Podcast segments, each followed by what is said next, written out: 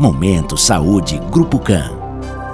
Olá, sou doutora Cláudia Góes, mastologista do Grupo CAN. Hoje vamos falar um pouquinho sobre o exame físico das mamas. O exame físico das mamas, realizado pelo médico especialista, pode atingir uma sensibilidade de até 54% na detecção do câncer mamário. É um procedimento associado à mamografia e ultrassom de mamas e juntos eles apresentam maior diagnóstico de tumores mamários iniciais. A própria paciente pode também realizar o autoexame mamário, preferencialmente entre o quinto e o décimo dia do ciclo menstrual, ou definir uma data mensal caso não apresente menstruação.